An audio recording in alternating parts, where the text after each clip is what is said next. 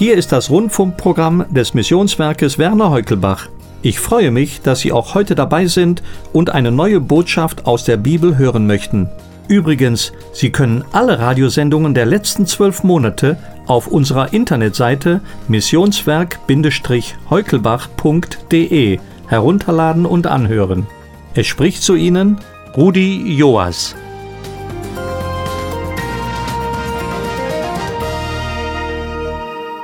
Lieber Zuhörer, ich freue mich, dass wir uns heute wieder einmal Zeit nehmen können, um über ein Wunder des Herrn Jesus nachzudenken. Wie es Dr. Lukas in der Apostelgeschichte einmal beschrieb, ging der Herr Jesus umher, indem er nur Gutes tat. Apostelgeschichte 10, Vers 38. Ja, so war er. Wo immer ihm Not begegnete, da blieb er stehen und half. So auch, als der Herr einen Mann gesund machte, der nicht nur taub war, sondern auch nicht reden konnte. Wie wir sehen werden, ist das geistlich gesehen auch heute noch eine weit verbreitete Krankheit. Ich lese zunächst die Begebenheit aus dem Markus-Evangelium. Und Jesus verließ das Gebiet von Tyrus und kam über Sidon an den See von Galiläa, mitten in das Zehn-Städte-Gebiet. Und sie bringen einen Tauben zu ihm, der mit Mühe redete und bitten ihn, dass er ihm die Hand auflege. Und er nahm ihn von der Volksmenge beiseite, legte seine Finger in seine Ohren und berührte mit Speichel seine Zunge. Und er blickte zum Himmel, seufzte und spricht zu ihm, Hephata, das ist, werde geöffnet. Und sogleich wurden seine Ohren geöffnet, und die Fessel seiner Zunge wurde gelöst, und er redete richtig. Und er gebot ihnen, dass sie es niemanden sagen sollten, Je mehr er es ihnen aber gebot, desto mehr machten sie es über alle Maßen bekannt, und sie gerieten in höchstem Maße außer sich und sprachen, er hat alles wohlgemacht, er macht sowohl die Tauben hören, als auch die Stummen reden. Markus 7, Vers 31 bis 37.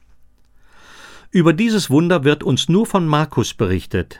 Es ereignete sich, als der Herr Jesus wieder einmal unterwegs war.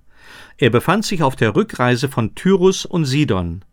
Dort hatte er die Bitte der syrophonizischen Frau um Heilung ihrer Tochter erhört. Das war ein langer und beschwerlicher Weg, den er jetzt vom Mittelmeer nach Dekapolis zurücklegen musste. Das Gebiet von Dekapolis lag südöstlich von Galiläa und begann auf der Westseite des Jordan. Von dort erstreckte es sich über den Fluss nach Osten. Wie wir aus dem vierten Buch Mose ersehen, schloss es auch das Gebiet des Stammes Manasse ein. Wie der Name Dekapolis schon andeutet, lagen in dem ganzen Gebiet ursprünglich zehn Städte. Die meisten von ihnen wurden vom Gefolge Alexanders des Großen gebaut. Später wurden sie von den Römern umgebaut. Wir finden den Herrn Jesus schon einmal dort, als er kurz nach Beginn seines Dienstes nach Dekapolis ging. Das war, nachdem er in Gadara Dämonen von zwei Männern ausgetrieben hatte. Sie fuhren anschließend in eine Schweineherde und stürzten sich in den See. Wir lesen auch, dass ihm aus Dekapolis eine Menschenmenge folgte. Die Krankheit, von der wir in unserer Geschichte hören, ist eine Plage der Menschheit, Taubheit. Die Taubheit des Mannes den man zum Herrn Jesus gebracht hatte, ist geistlich gesehen auch ein treffendes Bild für den inneren Zustand aller Menschen. In der Apostelgeschichte 28, Vers 27 lesen wir, denn das Herz dieses Volkes ist dick geworden, und mit den Ohren haben sie schwer gehört, und ihre Augen haben sie geschlossen, damit sie nicht etwa mit den Augen sehen und mit den Ohren hören und mit dem Herzen verstehen und sich bekehren, und ich sie heile. Vielleicht fragen wir, Wieso denn das? Nun, dieser Fall macht deutlich, dass die Taubheit in drei Bereichen ernste Auswirkungen hatte. Als erstes nenne ich da die Isolation. Auch ein blinder Mensch lebt in einer gewissen Isolation, aber man kann sich mit ihm immer noch gut verständigen. Verständigung mit einem Tauben hingegen ist nahezu unmöglich oder zumindest sehr schwer. Eine mündliche Verständigung war völlig ausgeschlossen. Wollte man sich schriftlich verständigen, dann merkte man schnell, dass das sehr langsam ging und außerdem sehr mühsam war. Zeichensprache als Verständigung war nicht besonders präzise und deshalb auch mangelhaft. So blieb ein Tauber in jener Zeit, als es noch keine Massenmedien gab und auch noch keine Wissenschaft des Lippenablesens und der Zeichensprache entwickelt war, von vielen Lebensbereichen ausgeschlossen. Genauso ist der unerlöste Mensch taub für Gottes Wort. Obwohl er die Fähigkeit hat, Gottes Offenbarung in der Natur zu erkennen, siehe dazu dem Psalm 19, Verse 1 bis 6. Aber Gottes Wort ist in seinen Augen gewissermaßen eine Torheit, weil er es einfach nicht verstehen kann. Als zweites wäre da die Ignoranz oder die Gleichgültigkeit zu nennen. Da dieser taube Mann in einer Zeit lebte, als es noch keine Massenkommunikation durch Medien, einschließlich vervielfältigter Bücher gab, konnte er über die meisten Lebensbereiche, wenn überhaupt, dann nur ganz wenig gewusst haben. Eigentlich konnte er nur das wissen, was er mit seinen Augen gesehen hatte. Es gab kein Fernsehen, keine Zeitung, keine Magazine, keine Enzyklopädien oder all das, was heute unseren Verstand und Sinn mit einer Flut von Informationen füllt. Er lebte gewissermaßen in einer intellektuellen Finsternis. Zusätzlich zu seiner Taubheit hatte der Mann auch echte Probleme mit dem Sprechen. Es hört sich so an, als könnte er nur mit schwer verständlicher Stimme stammelnde Laute von sich geben. So war er praktisch stumm, denn erst nachdem der Herr Jesus ihn geheilt hatte, war er in der Lage, verständlich zu reden. Ähnlich verhält es sich auch im geistlichen Bereich. Der unerlöste Mensch ist unfähig, mit Gott zu kommunizieren.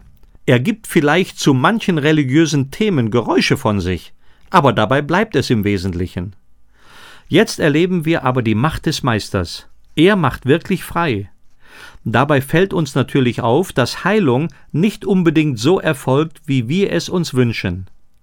Erst lesen wir davon, dass die Freunde des Mannes ein bestimmtes Verfahren vorgeschlagen hatten, wie der Herr Jesus vorgehen sollte, um ihrem Freund zu heilen. Er sollte dem tauben Mann die Hände auflegen. Aber der Herr ließ sich nicht auf ihre Vorstellungen ein. Er ist auch in der Wahl seiner Vorgehensweise souverän und lässt sich nicht auf eine bestimmte Methode festlegen. Als erstes nahm er den Kranken zur Seite, denn er wollte nicht die sensationshungrigen Menschen befriedigen. Dann legte er seine Finger in die Ohren des Mannes und brachte seinen Speichel auf die Zunge des Schwerredenden. Ich könnte mir vorstellen, dass der Herr Jesus diese andersartige Methode anwandte, um zu zeigen, dass es nicht die Methode, sondern die Person ist, die heilt. Die Lektion ist klar. Eine Methode, egal wie erfolgreich sie in einem Fall sein mag, ist vielleicht im anderen Fall fehl am Platz. Wir müssen uns mit Menschen individuell beschäftigen. Wir müssen ihren Bedürfnissen mit unserem Herzen und nicht mit Methoden begegnen. Bei der Heilung entrang sich ein tiefer Seufzer von seiner Brust. Martin Luther soll gesagt haben, dieser Seufzer entfuhr Christus wegen aller Zungen und Ohren, ja, wegen aller Herzen, Leiber und Seelen und wegen allen Menschen von Adam bis hin zu seinem letzten Nachkommen. Etwas später im Markus Evangelium wird uns noch einmal berichtet, wie der Herr Jesus über das Begehren der Menschen nach einem Zeichen seufzte. Als der Herr tief seufzte, blickte er zum Himmel hinauf. Der taube Mann hörte den Seufzer wohl nicht, aber er sah, wie der Herr zum Himmel aufblickte. Das hat bestimmt seinen Glauben ermutigt.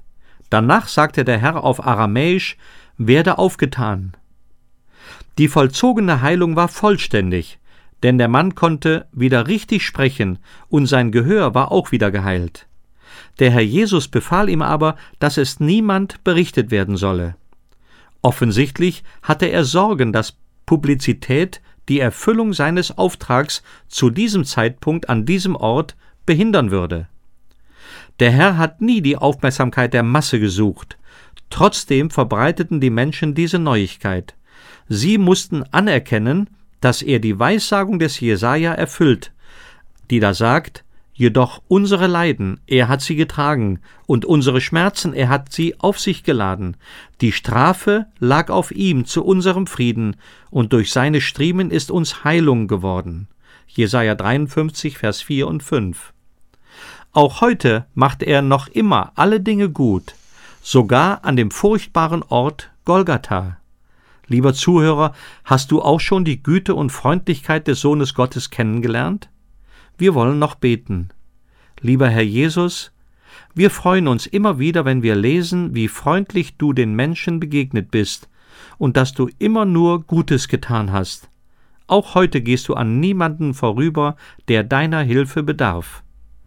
Herr, du kennst jeden unserer Zuhörer, und ich bitte dich, dass du jedem das aus deiner Fülle darreichst, was er zum Leben nötig hat. Ich danke dir dafür. Amen.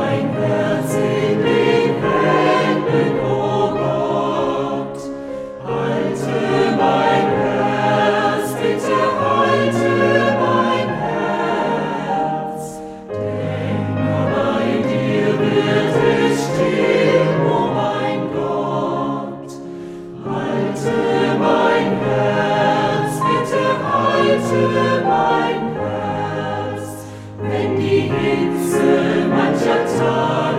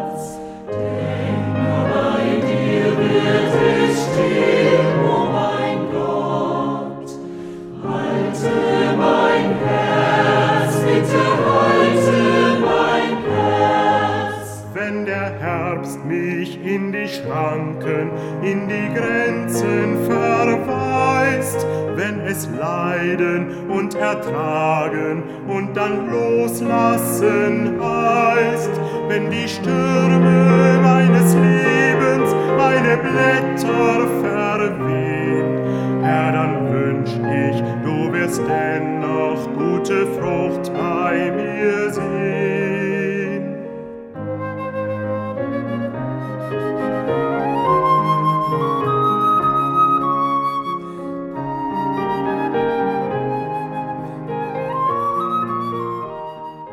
Liebe Zuhörer, ich möchte Sie auf unsere Infohefte hinweisen, die Ihnen Tipps und Informationen zu vielen aktuellen Fragen des Lebens bieten. Wir möchten Ihnen helfen, die Dinge des Lebens aus der Sicht Gottes zu sehen und aus einer persönlichen Beziehung zu ihm Hilfe zu finden. Fordern Sie bitte kostenlos und unverbindlich eine Übersicht über unsere Infohefte an. Gerne schicken wir Ihnen Informationsmaterial. Schreiben Sie bitte an das Missionswerk Werner Heukelbach 51 700 Bergneustadt, Deutschland. Ich wünsche Ihnen von Herzen den Frieden Gottes und seine Bewahrung in allen Situationen Ihres Lebens.